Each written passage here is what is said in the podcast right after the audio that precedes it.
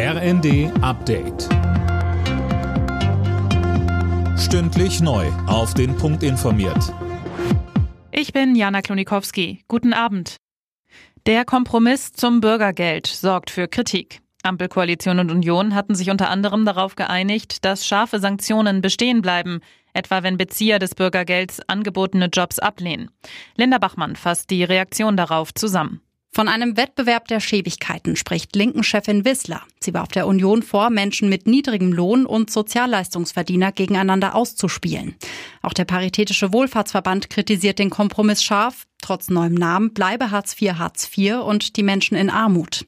Arbeitgeberverbände begrüßen die Einigung dagegen. Jetzt muss sich noch der Vermittlungsausschuss von Bundestag und Bundesrat damit befassen. Die Bundesregierung hat sich auf ein Ende des Mali-Einsatzes festgelegt. Spätestens im Mai 2024 sollen demnach die letzten Bundeswehrtruppen aus dem westafrikanischen Krisenland abziehen, heißt es. Deutschland beteiligt sich in Mali an einer Friedensmission der Vereinten Nationen. Gaskunden sollen jetzt doch schon ab Januar entlastet werden.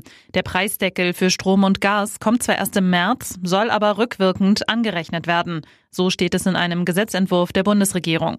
Die Union begrüßt zwar grundsätzlich, dass es früher losgeht, aber, so der wirtschaftspolitische Sprecher der CDU, Jens Spahn, für diejenigen, die mit Öl oder Pellets heizen, weil es etwa in den ländlichen Räumen gar keine Gasleitungen gibt und damit auch keine Gasheizung, ist im Grunde gar nichts Konkretes vorgesehen. Das heißt, Millionen Menschen in Deutschland, die auch sehr hohe Energiepreise haben, die profitieren nicht von den bisher vorgeschlagenen Maßnahmen.